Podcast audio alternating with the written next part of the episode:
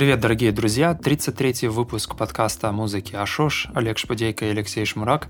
Этот выпуск специальный, он посвящен нашему последнему выпуску влога, который мы сделали о средневековой музыке. И в этом выпуске мы немножко больше расскажем и, может быть, отрефлексируем темы, которые мы раскрывали э, во влоге, и в особенности тему григорианского песнопения. Да, э, в связи с этим, конечно же, если вдруг вы случайно каким-то образом не посмотрели наш выпуск влога про средние века, то срочно бегите, вообще бросайте работы, бросайте ваших любимых, там, не знаю, э, вот, срочно смотрите, потому что если вы не посмотрите, то какой смысл слушать этот подкаст? Так что сначала посмотрите влог, а потом послушайте этот подкаст, который как бы является дополнительным материалом. А, Олег, что там по песнопениям? Начнем, наверное, с э, теории, потому что на самом деле, когда мы снимали э, влог, мы записали чуть-чуть больше материала, чем вошло в сам выпуск. И отчасти там была, был материал о теории, о том, как, собственно, эти песнопения классифицировались. Да? Потому что я напомню, что в раннем Средневековье существовало очень большое количество песнопений, и первая музыкальная теория, которая появилась, а, и которой начали пользоваться, да, не, просто как бы как теория появилась, а именно в практике тоже ее применяли, ее начали применять для того, чтобы э, классифицировать э, эти песнопения, да, их там было тысячи просто, потому что за год там пропивалось, по-моему, две, две или три тысячи песнопений в целом. И их нужно было друг с другом как-то соединять, потому что вот, к примеру, если а, вот диджеи, наверное, очень хорошо это знают, да, что если у вас э, один трек в одной тональности, а другой в другой тональности, если эти тональности находятся рядом друг с другом, да, допустим, там на секунду малую отличаются, там, или на большую секунду, или даже там на терцию, то э, в результате вызывает, получается такой эффект диссонанса.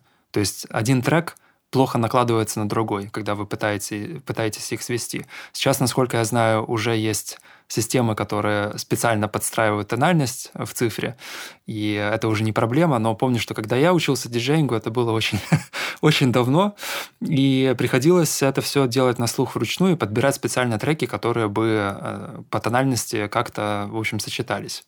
Так вот, по сути, та же проблема была у монахов. То есть у них есть куча этих песнопений, но не все друг с другом сочетаются. То есть какое-то песнопение там начинается и заканчивается с одной ноты, а какое-то, допустим, уже совсем с другой, и вот эти два, допустим, уже невозможно петь подряд. Ну, то есть можно, но они будут резать слух, как будто они вот из, из другой вселенной находятся. И для, для этого разработали музыкальную теорию. И эту теорию, соответственно, э, заимствовали у древних греков, по большому счету. То есть это были лады, э, которые тогда просто изначально нумеровались, типа лад 1, 2, 3, 4, 5, 6, 7, 8, всего 8. И были лады аутентичные и плагальные. Об этом чуть-чуть позже. А вот сами песнопения э, классифицировались, то есть относились к тому или иному э, ладу по двум, по двум не принципам даже, не знаю, а по двум таким особенностям, признакам. Это финалис и тенор. Финалис – это последняя нота песнопения, то есть та нота, на которую она заканчивается. А тенор – это та нота, на которую приходится речитация. Потому что в песнопении сначала поется какая-то мелодия, и потом начинается просто чтение текста на один тон. Ну, это как вот в нашем православном, вот такое, да, что-то. То есть на один тон держится, и на этот тон просто читается текст без особых каких-то отклонений. Вот это вот э, называлось тенором или тоном речитации, или тубой, кстати, тоже, э, что забавно довольно. Да, вообще поразительно, насколько э, вот все слова, которые ты сейчас произносишь, насколько они носят другое значение сейчас. То скажем, вот ты упомянул да. аутентичное и плагальное, что вообще сейчас другое значит. Сейчас аутентичное и плагальное это э, относится к сферам Э, современной, ну как не современной, скажем так, классической романтической гармонии, где аутентичное это то, что больше связано с доминантой, то есть уходом в доминанту, то есть если по, по квинтам, то получается вниз, а плагальное то, что связано с сферой субдоминанты, по, по, квинт, э, по, пардон, по квинтам, я, я имею в виду по квартам, по квартам вниз, то по квартам вверх. И э, тенор, например, сейчас это мужской, высокий мужской голос, а тогда тенор был связан просто с латинским глаголом тенere, то есть держать, вот то, что, собственно, Олег продемонстрировал. Так, забавно, забавно довольно, что ведь э, сначала, да, тенор назывался вот этой вот нотой, которую держали, а потом тенор уже в полифонической музыке. Это аналог э, григорианского песнопения, типа cantus firmus. То есть это, это то песнопение, которое использовали для написания Э, контрапункта дополнительной мелодии сверху. Вот это песнопение уже начали называть тенором тоже. То есть вот эта терминология, она постоянно э, меняется, и это очень интересно вообще вот следить за, за тем, как мы понимаем те или иные термины вот, исторически, да, то есть в, в, в разные периоды совершенно разное было понимание. Да, это, это примерно как со словом либерализм, да, которое в, в разные десятилетия означает совершенно разные вещи. Да, окей. Значит, э, получается, Олег, э, если я правильно как бы, понял как бы, вот эту теорию, то, э, по сути, в, и лады, которые были как бы апроприированы у древних греков, но на самом деле не имели отнош... прямого отношения к древнегреческим Да, это важно, кстати, да. Да, то есть получается, что эм, когда, например, если кто смотрел наш выпуск про древний мир, когда Пифагор пытался фригийским там ладом что-то успокоить или, наоборот, раздразнить, то это же самое слово сейчас означает совершенно другое. То есть сейчас фригийский лад никак не связан с фригийским ладом э, древнегреческим. Так вот, получается, что и лады, и, э, собственно говоря, э, способ, э, э ну, направление движения мелодии, да, то есть как бы либо э, ну, э, держать, то есть тенор, либо то, на чем заканчивать финалис, все это было сделано, по сути говоря, не, не столько для каких-то сложных эстетических Э, а, а, ну, как бы предназначений, сколько для абсолютно простой технической цели, да. а именно сделать э, вот эту утилитарную задачу э, пе, ну, пения, песна, пропевания вот этих самых молитвенных текстов э, более удобной, то есть э, пристроить да. оди, одно пение к другому и, э, при, ну, и, соответственно, организовать э, э удобное совместное то есть, ну, так, чтобы да. разные люди, поющие одно и то же, чтобы они понимали, что они поют, и что Ну, и тут как бы еще далее. связано с тем было, что до этого, до теории, эти песнопения хранились в антифонариях, э, где, ну, собственно, была книга, да, со сборник, сборник вот этих песнопений. Они там не были как-то классифицированы, а потом, уже после классификации, их начали записывать в тонарии, и вот уже в тонариях они были классифицированы. То есть в тонарии там уже были э, конкретно песнопения, которые вот сочетаются или не сочетаются друг с другом. Но это, конечно, абсолютно утилитарная такая была э, Э, под, подход утилитарный абсолютно. Задача такая, что вот нужно просто их комбинировать. А комбинировать нужно, потому что каждый день э, их куча поется, каждый день пелось место. И именно вот, собственно, песнопения, они не пелись просто так. То есть в начале, на самом деле, мы не знаем. Возможно, в начале, э, когда вот были именно самые ранние христиане, то есть, можно там первый, второй, третий век, мы почти ничего не знаем об этом, но то есть, может быть, они, конечно, пелись в каких-то таких других совершенно условиях, да, потому что там место, место не сформировалось, ее структура. Но уже в раннем Средневековье эти песнопения пелись э, на месте. То есть каждый день служилось место, и место делилось э, на две части. То есть была часть э, места, которая не изменялась э, ни при каких условиях, это ординарий. Э, а и была часть мессы, которая менялась в зависимости от дня, потому что каждый день э, что-то другое значил. То есть там они, насколько я помню, у них цикл шел неделю, потом эта неделя превращалась в месяц. Ну, и вот эти вот песнопения, которые менялись изо дня в день, относились к проприю.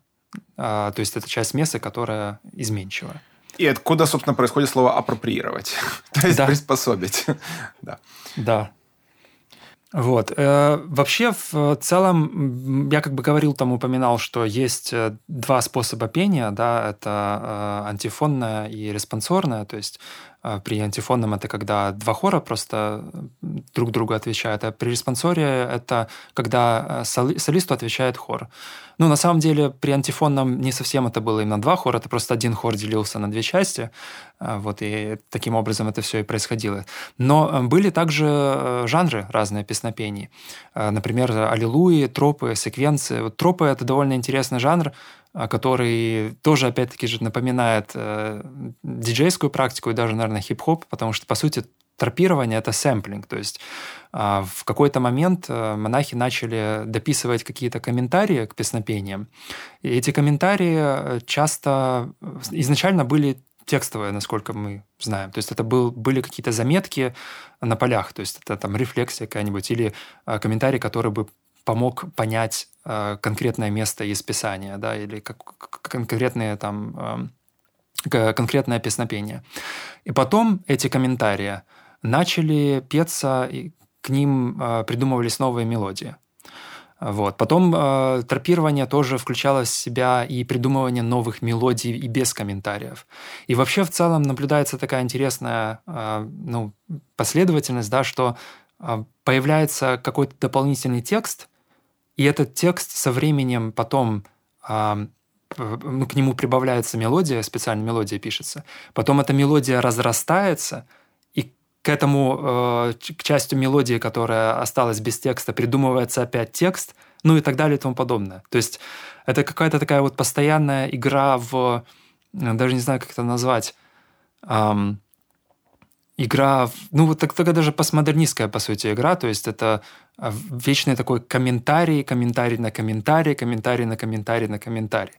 Да, э, э, можно, в принципе, продолжить, что э, позже уже наоборот к, к мелод... сложным пропивающимся мелодиям стали придумывать подтекстовки, что, собственно, превратилось в секвенции. То есть это как бы антитроп. Да. Если троп — это придумывание текста к э, уже опостылевшим, да, да. постоянным, одинаковым э, мелодиям и текстом, то секвенция — это придумывание э, какого-то такого забористого, крутого текста к э, той мелодии, которая пропивается просто потому, что к тому времени музыка в достаточной степени усложнилась. И, собственно, секвенция — это, наверное, э, можно сказать, что это что-то типа рит, э, ну, R&B, ритм и блюз. То есть имеется в виду, что э, как бы мелодия, которая э, ну, мгновенно опознается, то есть культурно... Э, ее не нужно объяснять, что она означает, потому что ее и так все поют. Но к этому прибавляется как какое-то какое содержание. И, собственно, это содержание, оно привело к тому, что э, вот та самая знаменитая секвенция Диас Иры, она осталась э, ну, в, культуре э, и очень сильно повлияла на классическую музыку, и в том числе на модернистскую музыку, э, благодаря так называемому Триденскому собору. Ну, это уже, это уже значительно позже, это уже другая эпоха. Но, собственно, смысл в том, что собор запретил все, кроме нескольких секвенций. И одной из этих секвенций была Диас Ира. Это очень забавно. Вот э, часто говорят про так называемый бутылочное горлышко. Ну, это термин, он во многих э, используется в науках, это и в, ну, в эволюции, и в физике. В общем, бутылочное горлышко – это э, тот момент в, э, ну, в какой-то, каком-то процессе, где очень много чего отсеивается, но что-то немного остается. Собственно, считается, что и наша цивилизация во многом – это результат бутылочного горлышка ледниковых периодов и ну, меж, межвидовых, короче говоря, споров, потому что, э, как известно, виды человеческие, они не наследовали друг друга, да, как, не знаю, цари. Фридрих, после Фридриха Фридриха Вильгельм, после Фридриха Вильгельма Фридрих. Нет, э, было иначе. То есть виды существовали параллельно. И ну, как бы по, разным, по разным причинам, в конце концов, остался наш вид. И вот примерно то же самое случилось с известными нам ну, как бы формулами, мелодиями. То есть по, по сути, конкурентный отбор, причем в том числе и какими-то, может быть, не совсем законными способами, там, с помощью доносов. Там. Да, да, да, кстати, да, если так подумать. Вот, и с помощью вот... Э, не получили Да, да, то есть как бы Диасыра получила гранты, и дожила до нашего времени. Вот, примерно то же самое происходило не только с мелодиями, но и с целыми э, персонажами и образами, например, со Святым Марциалом. Вот, Олег, может, расскажешь про эту потрясающую историю псевдо. Да, Святой Марциал это очень, очень интересный Э, не, не совсем понятно, почему так произошло, но Адемар Шабанский э, какой-то... Ну, это был очень просвещенный человек в свое время, и он, э, помимо того, что как бы он известен как композитор, ну, он писал музыку, он выдумал э, миф, что якобы святой Марциал, который, по-моему, жил в третьем веке, э, что якобы он был одним из апостолов. И для того, чтобы... Ну, то есть он написал, это такой как бы был такой серьезный труд, а, ему почти удалось уже доказать это, то есть он ему почти уже поверили. И потом, кстати, после, после его смерти такие э, Марциала там внесли в какой-то, уже, не знаю, в этом плохо, к сожалению, разбираюсь именно в католицизме, но, э, короче, после смерти Шабанскому уже повезло в этом плане. Но для того, чтобы э, э, легитимировать сам вот этот вот миф, он придумал песнопение, то есть он придумал новые типа мелодии, которые вот и с новым текстом, которые вот якобы должны были, которые говорили о, собственно, святом Марциале, которые таким образом должны были войти в службу регулярную и таким образом легитимизировать миф о вот этом святом. Очень странная, конечно, фигура, такое, как такой Остап Бендер, по сути. Но, но до сих пор не понимают, зачем именно он это делал. То есть он это, этому посвятил всю свою жизнь, буквально. Э, и он был очень почитаемый, и ну, он это был один из как бы, великих э, интеллектуалов э, своего времени. Да, но кроме этого он же еще сделал э, псевдоаутентичную мессу. Э, как, да. как бы э, это довольно-таки забавно. Можно сказать, что вот эти вот... Ну, мы знаем об э, фальсификациях 19 ну как, 20 века, да, то есть мы знаем о том, что в начале да. 20 века фальсифицировали барочную музыку, потом позже Реми Джадзото сфальсифицировал эм, Альбинони, мы знаем о, о Вавилове, великом э, советском композиторе, который фальсифицировал Качини, но, как оказалось, музыку фальсифицировали уже в средние века, это меня просто потрясло, вот, то есть... Эм, как бы э, получается, что э, ради того, чтобы то ли оказать большее влияние, то ли получить... Кстати, очень интересно, ради чего вообще они это делали? То есть сейчас, допустим, понятно, да, медиа-эффект и так далее. Ради чего можно было фальсифицировать в...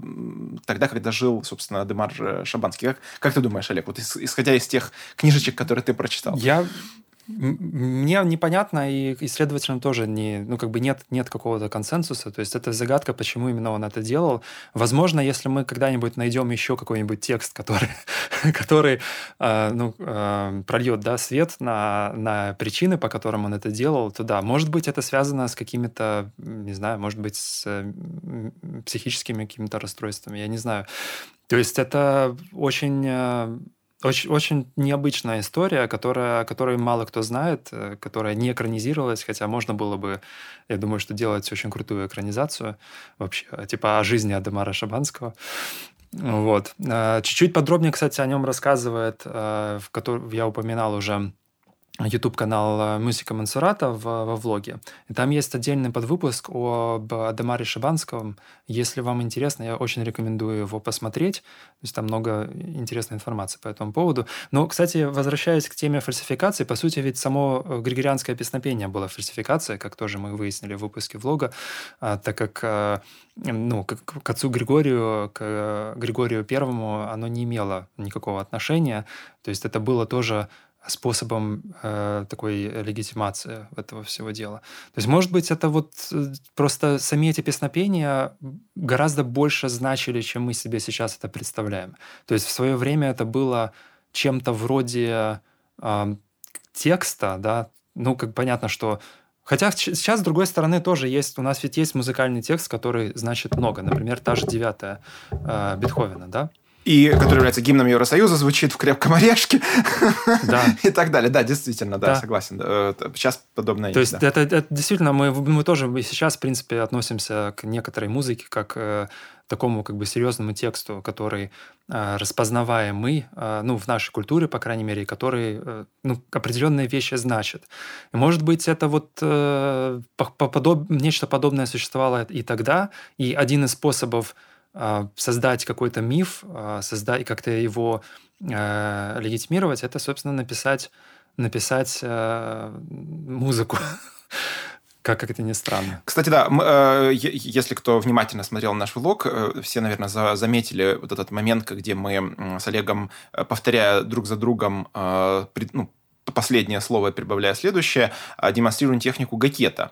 Но дело в том, что забавно, что вот этот ну, гакет, который является и икотой, а, а, рифмуется немного с, ну, собственно, с заиканием, да, то есть с не, не, невозможностью не повторить предыдущее. Вот, и это связано с а, первым автором э, секвенций, а, а, ну, или точнее, одним из первых авторов секвенции, это монах Ноткер, который в какой-то степени можно его назвать первым композитором. Ну, понятно, что тут можно спорить, спорить, но тем не менее вот, у которого было прозвище Заика. То есть это, это, кстати, в этом есть что-то такое глубоко, мне кажется, символичное, что первый композитор Заика э, и педагог. То есть Заика педагог. То есть он мало того, что ботаник, то еще и физическим недостатком. Вот и только он, э, ну, как бы ему потребовалось, эм, ну, помочь себе, да, и помочь своим ученикам, школьникам, не знаю. Вот, э, и поэтому записать вот эти самые секвенции. То есть, э, мне кажется, в этом есть какой-то очень большой символ про культуру в принципе. То есть, чтобы, э, что именно людям, у которым чего-то физически не ну или там технически, неважно, как-то не достает, им требуются какие-то дополнительные усилия для того, чтобы а, облегчить да, свои, свои какие-то бытовые практики. И эти дополнительные усилия приводят к той фиксации, которая основывает культуру. То есть культура, культура во многом это э, образуется из преодоления каких-то помех, преодоления какого-то, э, ну, каких-то технических проблем. То есть культура это не, не совсем про э, какое-то, ну, как бы каждодневную легкую, да, то есть культура это всегда про, про, про какое-то преодоление. Вот. Ну, такое немножко про пропаганда. Да, ну, кстати, к ним, он ведь на самом деле не факт, что является вообще изобретателем секвенции, и даже и секвенции, даже, может быть, он на самом деле не автор тех секвенций, которые после него остались. Там просто был, э, была история, связанная с набегами викингов, да, то есть это как раз было время, когда викинги э, Франкию, в общем, ну, уничтожали и сжигали там монастыри, и э, к нему как раз вот кажется, если я не ошибаюсь, именно из какого-то из монастыря, который вот был сожжен викингами, а, приехал а, а, монах, который привез с собой секвенции.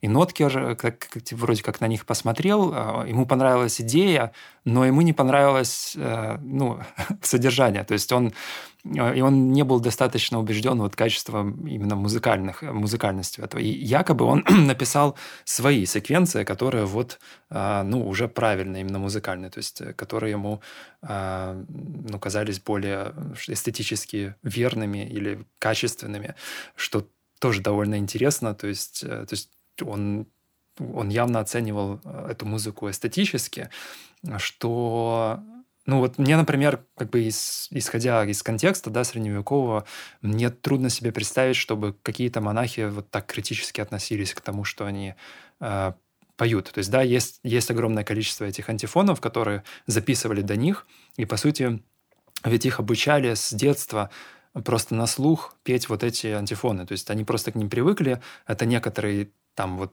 текст, который всегда был с ними, некоторая музыка, которая всегда была с ними. Я не думаю, что они так критически к этому относились. Может быть, он отнесся критически именно потому, что он знал, что они написаны явно были недавно, и он сам их не с детства не, не изучал. Но это такие как бы, уже просто да. догадки. Кстати, друзья, как вы понимаете, да. слово секвенция тоже с тех пор поменяло свое значение. Да, да, То есть да, для да, человека да. из академической среды секвенция — это повторение той же мелодии по, по структуре ритма и звуковысотности от другой ноты. То есть та-ра-ра-та, тара, тара, тара, тара. Но, например, для Олега, который работает с эм, модульным синтезатором и с другими типами как бы электро, электроинструментов, секвенция значит что-то другое. То есть э, сек, ну, ты, у тебя, ты помнишь, у тебя был вот этот маленькая коробочка, как секвенсор, позже ты да, да, э, перенес эту функцию на, непосредственно на один из модулей. То есть что для тебя сейчас секвенция? Как, когда ты говоришь что... Нет, ну понятно, что как бы для меня в первую очередь секвенция это то, что в академическом мире понимают под секвенцией, но до того, как я узнал, собственно, что, что в традиционной музыкальной теории понимается под секвенцией, я думал, что секвенция — это то, что ты записываешь в секвенсор. А секвенсор, соответственно, это ну, железка или какая-нибудь э, программа, которая позволяет сохранять последовательность нот. Все. То есть э, у них разное количество шагов есть, то есть это количество нот, там, например, 8, 16, 32. И вы сохраняете эту последовательность, и потом эта программа или железо может воспроизвести обратно эту последовательность. Некоторые из них позволяют э, в процессе менять э, значение да, какого-то, какого-то из шага, из шагов, а некоторые позволяют, э, ну, некоторые позволяют, допустим, менять и размер э, секвенции, и какие-то делать сложные преобразования внутри. Ну, то есть это я тоже думаю, что, наверное, они появились изначально э, и начали называться секвенсор, потому что их использовали вот так, как используют секвенции в академических, в академических кругах и, ну, соответственно, согласно традиционной музыкальной теории, потому что э, с помощью секвенсора тоже можно очень легко транспонировать секвенцию. Mm, этого То есть вы просто посылаете mm-hmm. сигнал транспонирования, и эта секвенция легко может э, там прыгать mm. вверх или вниз, это не проблема. Но сейчас э, так секвенсор используют э, нечасто. Mm-hmm. Ну, вот, по крайней мере, я редко встречаю именно такое использование секвенсоров. Это вот, кстати, часто э, так использовали в, э, в уже такой классической электронике, там, в 80-х годах, в 70-х годах.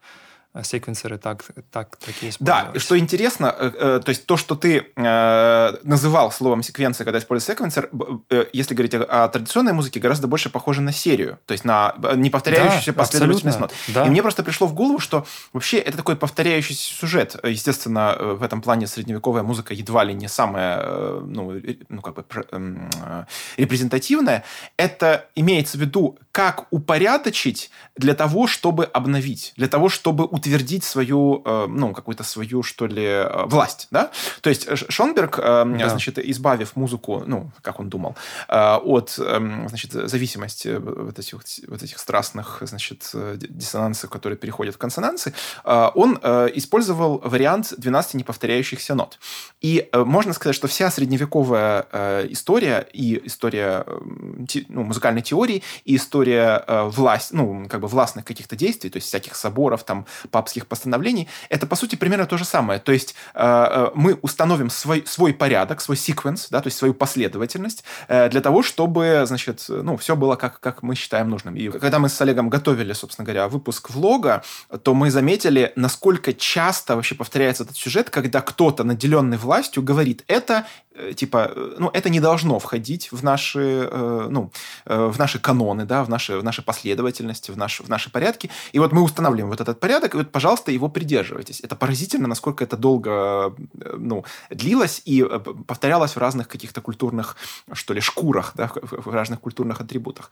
Вот. В этом плане, кстати, довольно забавно было бы, ну, подумать, вообразить, э, как э, само железо или там сам программный софт, как он, э, в свою очередь, mm-hmm. устанавливает этот самый порядок и ограничивает фантазию и тем самым как бы, ну, предустанавливает наши, наши действия. Ну, это примерно как Apple, да, который там запрещает вот. Да, да. Или э, Google, который от, ну, запрещает устанавливать э, сторонние да, какие-то дополнительные приложения. Вот. В какой-то степени Google и Apple это тоже своего рода церкви, да, которые своим последователям, своим э, послушникам да. э, значит, запрещают какие-то неправильные э, действия. И только хитрые ноткеры и Адамары Шабанские, то есть, собственно говоря, э, хакеры и э, независимые, да, то есть дарквеб, дарквебовские какие-то разработчики, вот, они, значит, это, этот порядок нарушают нарушают и придумывают свою, э, как это, свой, э, свою луну с блэкджеком и шлюхами. То есть свою... свою... Ну, тут можно Брайана даже вспомнить. Он говорил о том, что э, постарайтесь использовать железо mm. не так, как оно предназначено для использования. То есть, если вы работаете с секвенсором, не работайте с ним так, как э, производитель задумывал, чтобы вы работали. Потому что самые интересные результаты появляются именно, когда вы нарушаете правила игры в этом плане. Ну, там с модульными синтезаторами, конечно, тут особо... Они, в принципе, э, сделаны для того, чтобы нарушать правила игры, но, допустим, с обычными синтезаторами, то очень часто конкретные синтезаторы заточены под какой-то набор э, задач. И э, всегда интересно видеть, ну вот меня, по крайней мере, вызывает интерес, когда я вижу выступления людей, которые вот а, используют синтезатор так, как мне бы никогда в голову не пришло его использовать. Ну, или какое-нибудь другое устройство. То есть, условно говоря, если у вас драм-машинка, попробуйте не, не использовать ее как драм-машинка, машинку, да. Вдруг это приведет к каким-то очень интересным результатам. Чего не скажешь о флагелантах. Это люди, которые, ну, собственно, да. этот термин, он и сейчас существует, да, это флагеляция, это, собственно, одна из сексуальных или, там, не знаю, насильственных практик, когда мы избиваем себя или кого-то с помощью плетки. Вот. Но в средние века, а, а, я подозреваю, конечно, что это раньше появилось, но христианство в этом плане, оно очень сильно поспособствовало, потому что был вот этот культ покаяния, культ э, аскезы, да, культ э, отказа от, и вот этот отказ от, э, он доходил в некоторых случаях до таких достаточно аутодеструктивных, да, self-harm, то, что сейчас называется практик, когда люди э, причиняли вред, э, технический вред своему собственному телу. Э, и, собственно, были флагеланты, которые избивали э, себя, те, ну, как бы приносили тем самым жертву. Э, ну, это, это в какой-то степени, да, это отсылка к страданиям Христа, то есть к вот этому каноническому сюжету, что Христа изб, ну, избили и, в конце концов, распяли за грехи. И э, флагеланты считали, что э, Христа недостаточно, чтобы... Ну, то есть одного человека явно недостаточно избить, э, чтобы спасти всех, э, ну, и как бы компенсировать, да, баланс, э, баланс грехов и страданий. И они присоединялись. И присоединяясь, они, естественно, выли, выли, пели, и в конце концов это стало первым записанным текстом, ну, нотным, в смысле, первыми записанными На- нотами народной музыки, народной да. музыки. Это очень забавно тоже, опять же. То есть, как бы, вот можно сказать, что э, это предтеча блюза, да, если так подумать. Ну, вот эти вот именно ст- стенания. Ну, очень условно говоря, ну да, да. Почему бы и нет? Вот. То есть, э, вы, вы- вы, я думаю, замечаете, друзья, слушая этот подкаст, э, насколько вот все э, эти каноны, насколько все эти, э, э, ну, святые, в общем-то, вещи, то есть э, Папа Григорий и Птичка, э, секвенции и Ноткер, э, Месса и э, Святой Марцал, насколько все это связано либо с фальсификациями, либо с манипуляциями, либо с э, какими-то, ну, тем, что сейчас принято считать э, либо нарушением личных границ, либо э, какими-то, ну, просто психическими девиациями. Э, Это очень любят использовать, естественно, люди, которые занимаются анти, ну, религиозной да, или анти какой-то традиционалистской пропагандой. Но вы же понимаете, друзья, да, что через 200 или 300 лет люди, которые будут говорить о нас, то же самое будут говорить. То есть они будут говорить о наших Да-да-да. Социальных, сексуальных, э, эстетических, технических практиках, как о каких-то умалишенных. Люди будут говорить, о, э, что вот, какие же это были долбоебы в начале 21 века, которые там делали, и вот они будут говорить те вещи, Да-да-да. которые нам кажутся абсолютно очевидными и единственно возможными. Вот, так что не... э, Ну, да. флагелантов можно тоже объяснить и понять, потому что они, собственно, появились, ну, по крайней мере, вот те песни, э, которые э, записали, это начало XIV века, то есть это как раз времена вот этих, э, о которых ты говорил, э, там потом потоп был, ну, не потоп, а постоянные дожди, которые привели в результате к э, неурожаю, и потом этот неурожай сменился чумой. Ну, в общем, там было страш- страшнейшие просто вещи. А, Ну, там Гренландия, например, из э, зеленой страны превратилась э, в снежную страну, да. А, То есть это такие серьезные климатические глобальные изменения и э, пандем- пандемия, эпидемия глобальная, чумы. И в результате это, был такой, это была такая реакция а, обычных людей на происходившее. То есть люди были уверены в том, что это, естественно же, кара Божья, потому что ну, не может такого произойти, да, по крайней мере, всех этих событий. Олег, одно Мне пришло в голову, что это были экоактивисты. Да, это были ранние активисты своего времени. Тут, конечно, да, можно вспомнить Грету Тунберг, да. Да не только. То есть это как бы, ну вот и, веганство, и многое другое. То есть если так подумать, э, очень же п- это повторяющийся сюжет. То есть происходят какие-то события, которые радикально меняют картину мира. Э, Климатическую, э, социальную, политическую. Ну вообще, в принципе, мир становится не таким, э, к, к- какому мы привыкли по сказкам, которые нам рассказывают там родители или мы вычитываем в книжках. И, э, естественно, реакция на эти радикальные изменения – это э, принятие этих изменений как чего-то э, катастрофического, э, эсхатологического. Это конец света. Такого быть не может. Такого быть не должно. Значит, мы виноваты. Если мы виноваты, нас нужно наказать. Значит, нужно либо не есть мясо, либо избивать друг друга плетками. Ну, это самих способ себя. с- Да. справиться с травмой тоже. То есть, э, Да. просто для некоторых людей это э, как бы возможность как-то пережить э, все эти травмы, которые они переживали, потому что время действительно страшное было, потому что так, если почитать, то ну, жесть невероятная была. А, И действительно, если себя представить в таком времени, то это намного хуже, чем то, что происходит, например, сейчас. Ну, то есть мы даже не можем себе представить масштабы. Там, по-моему, половина населения Европы просто вымерла а, за, за вот это время. Да, но опять же, я как бы толкаю свою вот эту идею про цикличность, что наверняка люди через 200 лет скажут, «Кон- да, мы понимаем, что сейчас начало 21 века единственное, чем можно было ответить на, на э, коронавирус, на социальные конфликты, на угрозу, значит, э, парникового эффекта, это, и дальше будут э, перечислять на наши действия, и они будут им казаться, с Новый одной стороны, альбом какими-то Арки, да. убогими. Да, убогими, а с другой стороны, ну, а, а что еще делать, как не это? Вот. Э, Хорошо, давай немножко, может быть, поговорим про э, странный э, эффект, э, ну, как не эффект, скорее такой казус, что сейчас у нас музыка двухдольная, а тогда музыка М, была трехдольная. да. И вот, Олег, расскажи, что, что с ритмом? Да, дело в том, что когда начали записывать ритм, а это, напомню, что при появлении полифонической музыки, то есть в 13 веке, начали записывать ритм, потому что полифоническую музыку иначе не запишешь. Нужно знать э, ритмические отношения голосов. И, но для того, чтобы записывать, э, пользовались э, так называемой модальной нотацией. То есть там один знак соответствовал э, какому-то определенному ритмическому паттерну. И для все эти паттерны были, как, ну, как по дефолту, да, по, по умолчанию, были тернарными, то есть троичными. А связано это было в первую очередь с тем, что, ну, ты считаешь, что, наверное, потому что троица, да, Бог любит троицу, все такое, На самом деле, может быть, вполне, потому что некоторые теоретики это упоминают в тексте, что ну, все, должно, все, все должно делиться на три. Но есть еще одна причина. Это, это причина, опять-таки же, апроприации э, древнегреческой античной метрики. То есть э, тогда музыка все еще была очень тесно связана с текстом, и э, запись музыки как бы была э, ну, связана с записью текста тоже. И, соответственно, для, в античной метрике тоже там все делится на три. То есть там длинная и короткая, да, то есть все, там ямб вот эти, например, тот же. Эм, то есть э, у вас есть э, какая-то длительность, которая две длительности занимает и какая-то короткая, которая одну занимает. И вот это вот, э, как вот этот блок, как бы, да, он делится, соответственно, на три. Соответственно, использовался тогда э, тернарный ритм для вот этой модальной нотации. Э, бинарный тоже использовался, но он считался несовершенным. То есть тернарный ритм считался совершенным и таким правильным. Можно вспомнить теперь консонансы, которые тоже были совершенные интервалы и несовершенные. Сейчас мы до сих пор используем, э, ну, по крайней мере, э, в, на английском э, perfect есть. Perfect fifth, например, да, это квинта. То есть совершенный интервал. И вот тогда и ритмы тоже были совершенными и несовершенными.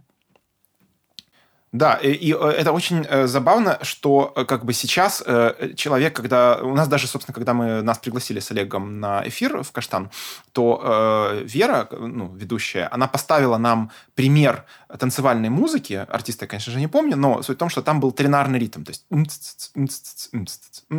Вот. И типа вот как доказательство того, что танцевальная музыка может быть э, иной. Так вот, что поразительно, что все как бы обернулось абсолютно наоборот. То есть та, э, тот э, метр, который был единственно возможным в, э, получается, в каком 14-15, ну, то есть э, как бы в то, в то время, mm-hmm. э, сейчас воспринимается как какая-то радикальная новация, как нарушение вот этой вот бинарной да. тюрьмы, в которую нас э, затолкало даже не знаю что, ну, много чего. Вот, и... Эм, в этом плане, конечно же, ну, моя, моя любимая фантазия – это помыслить, каким будет метр там через 400 или 500 лет. Я очень надеюсь, что он перестанет быть бинарным, но, конечно же... Ну, судя по всему, э... либо бинарно, либо тернарное, потому что история других вариантов... Может быть, мы, конечно, откроем какой-то труд по, не знаю, вавилонской нотации, ну, еще какой-то совсем древний, да, и там будет, э, не знаю, деление на 5, например, вполне может быть или сколько у них было, э, не помню, где-то в какой-то культуре э, было число, кажется, 11 очень важным. Ну, в общем, могло быть какое-то сакральное число, э, на которое все делили. Вполне может быть такое. Но в целом, вот из того, что нам известно, всегда был либо тернарный, либо бинарный. Да. Э, если говорить о Мессе, то ну, Олег уже упомянул э, о том, что в начале да, был э, ординарий и проприй, но позже Месса развивалась, развивалась, и в конце концов утвердилась, это, это конечно же, не средние века, это уже ближе скорее к ну, к Арс Нова и к Возрождению, э, некая стандартная структура мессы, э, которая состояла из пяти блоков. Первое – это молитва э, «Господи помилуй», причем она была греческая почему-то, Кири Элейсон. Затем было восславление, Глория, значит, ну, сла, сла, короче, верю в Бога, то есть, пардон, слава, слава Богу. Третье – это была как раз вера, кредо. Четвертое – это было ну, с, с, э, святость, э, санктус, где еще был часть Бенедиктус благословен. И пятая часть Агнус Дей, Агнес Божий, это про Христа. И э, меня просто поразила э, такая вещь, что э, когда, собственно говоря, эту структуру переносили на другие э, культуры, то угу. их же не всегда переводили, э, собственно говоря, можно сказать, э, не, не переводили. И, например, в русском языке слово «куролесить», которое мы, ну, мы знаем это слово, то есть оно означает делать какие-то ну, э, бессмысленные и безумные, бездумные вещи, оно, собственно, и происходит от слова «кириелесин», потому что люди слушали вот это вот пение, они не понимали, что оно значит, и э, таким образом образовалось слово «куролесить». Но ну, понятно, что это не единственный случай вот этого ложного э, перевода. Есть много, например, там, скажем, не знаю, э, это не камельфотно, говорили, говорили в 19 веке, то есть от кам или фо, то есть действовать как нужно. То есть э, такое часто бывает. Иногда бывает, что переводят целые выражения, например, чувствовать себя не в своей тарелке, э, то есть мы, мы понимаем, да, что это значит, но почему, mm-hmm. почему тут тарелка, ну что, да, люди, да, что были в тарелках, нет. Это просто перев... это буквальный перевод, то есть э, ну, автоматический перевод э, французского выражения, что как бы, где, наверное, это имеет какой-то контекст. Вот примерно то же самое было с э, Куролесить Кирией Лейсон. Так вот, мне что пришло в голову? Вот эта структура мессы, если так подумать, она ведь, по сути говоря, заложила вообще э, драматургию да. А, боль, ну, совершенно других жанров. То есть, э, в, если послушать так называемую высокую мессу Баха, если что, Бах это совершенно другая эпоха, да, это барокко, это первая половина 18 века, где уже вообще все по-другому. Но он э, решил написать мессу на вот традиционный латинский текст, то есть как, как было принято там за несколько веков до этого. Вот. И э, если проанализировать именно э, драматургию этой мессы, то можно там увидеть те признаки, которые позже э, проросли уже у Бетховена, Э, у Листа, у Шостакова, ну, то есть в совершенно другой музыке. То есть э, темное, мрачное начало, потому что, ну, Господи помилуй, понятно, что э, как бы если мы просим Господа нас помиловать, значит, мы признаем, что мы сами не очень хорошие. Потом обязательно какие-нибудь там утверждения каких-то тезисов. В конце концов, э, драматическая кульминация, что вот есть Агнец, его распяли, но он же воскрес, все будет с нами хорошо. И... Эм, я вспоминаю своих просто даже эмоциональные впечатления от многих э, произведений, э, э, и не только, понятно, музыкальной культуры, где действительно, если так подумать, это э, э, вот этот вот принцип э, э, вхождение да, в какое-то особое состояние, где нам в, кон- в концентрированном виде э, предлагают вообще картину мира и с э, обязательным, понятно, победой добра в конце. Вот. Это э, во многом это идет именно от христианства. Я, я, я такую, ну, с такой уверенностью это утверждаю, потому что если вспомнить античную драму, я имею в виду, например, э, ну, классический пример царь Дип Софокла, то там ничего такого нет. Там есть катарсис, но нету никакого хэппи-энда. То есть хэппи-энд это, по сути, можно сказать, это изобретение э, христианства именно потому, что христианство э, предлагает вот такие вот страшные страдания, э, как бы не Да, это не новозаветное изобретение, да. Да, это, это изобретение, но, ну, а Нового Завета, собственно, есть христианство. Да. Вот, поэтому э, можно сказать, что месса и ее структура – это как прообраз э, стандартного для нас вообще в целом сюжета, который там есть в «Золушке», э, ну, в, ну, я имею в виду во многих сказках, э, если так подумать, тот же, например, аватар э, этого самого, господи, э, Кэмерона. Это же, по сути, тоже э, та, та самая месса, где вначале люди каются в том, что они грешные, что они используют природу, потом они славят эту природу, они верят в нее, природа благословляет, да, Бенедиктус, собственно, главного героя, который находится в аватаре, потом он становится жертвой, помните, да, вот последний кадр, где он лежит, и в конце концов он воскресает, то есть оказывается, что ну, природа может его воскресить. То есть можно сказать, что Аватар это и есть, э, ну, то есть э, католическая месса и фильм эм, Кэмерона «Аватар» э, имеют одинаковую структуру. И, опять же, это же часть нашей, нашего мышления, это паттерн нашего мышления. Мы это не осознаем, мы над этим, может быть, не задумываемся, но это паттерн нашего мышления, потому что мы думаем или хотим верить, да, мы хотим надеяться, что с нами примерно то же самое произойдет. То есть да. мы сейчас страдаем, а потом... И даже вот вообще вот эта даже фраза, там, за что нам эти страдания, говорим мы. То есть сама, сама, само мышление наше подчинено вот этой вот эм, религиозной христианской логики, как будто есть кто-то, некая ну, воображаемая э, инстанция, которая нам посылает страдания, и мы должны их э, искупить. То есть вы, вы понимаете, да, что у греков было вообще другое мышление. То есть там, как бы, если человек э, страдает, значит, так и надо. Ну, да, да, да. Ему судьба это посылает. А если человек счастлив, ну, блин, все нормально, счастлив. То есть задумайтесь вообще, друзья, над тем, из каких как бы культурных, как сказать, что ли, агентов, да, или из каких культурных источников идут э, паттерны вашего мышления. То есть какому, э, какому в этом плане, какой эпохи вам, какая эпоха или какая структура мышления вам ближе. И, э, ну, возможно, это, это ну, подействует так немножко терапевтически, да, или знаю, аналитически. То есть можно задуматься над тем, как, каким образом вообще мы выстраиваем вот сюжет нашего мышления, сюжет нашей жизни. Что еще прибавим про средние века и про музыку? Мы, кстати, в следующем выпуске влога мы чуть-чуть больше расскажем, ну, вообще расскажем о Мессе, потому что как раз в, уже в XIV веке появилась первая авторская месса, это месса Гийома де Машо. То есть авторская в том смысле, что всю музыку сочинил один композитор. А, потому что до этого это было просто, как, как мы уже сказали, это набор был песнопений. Ну, наверное, нужно подходить к концу. Э, друзья, если вы еще какими-то вещами э, интересуетесь, э, связанными с, со средневековой музыкой, то вы можете нам предлагать какие-то темы к обсуждению, либо музыку к обсуждению. Нам уже прислал один подписчик, значит, алхимич, алхимический трактат с музыкой. То есть, ну, это понятно, что специ, специфическая достаточно штука, но тоже, в общем, связана с историей, с пониманием контекста. Вот, поэтому, если что вам интересно, пишите нам либо в Телеграм, в дискас, а, либо в личку в социальных сетях. Мы продолжим, естественно, эту тему. Ну и также, конечно же, обязательно распространяйте наш влог, потому что, возможно, кто-то не знает о том, что он вышел. А, влог «Краткая история музыки Средневековья». Вот, он 30 с копейками минут, то есть недолго, но зато в таком сжатом э, формате дается много интересной информации.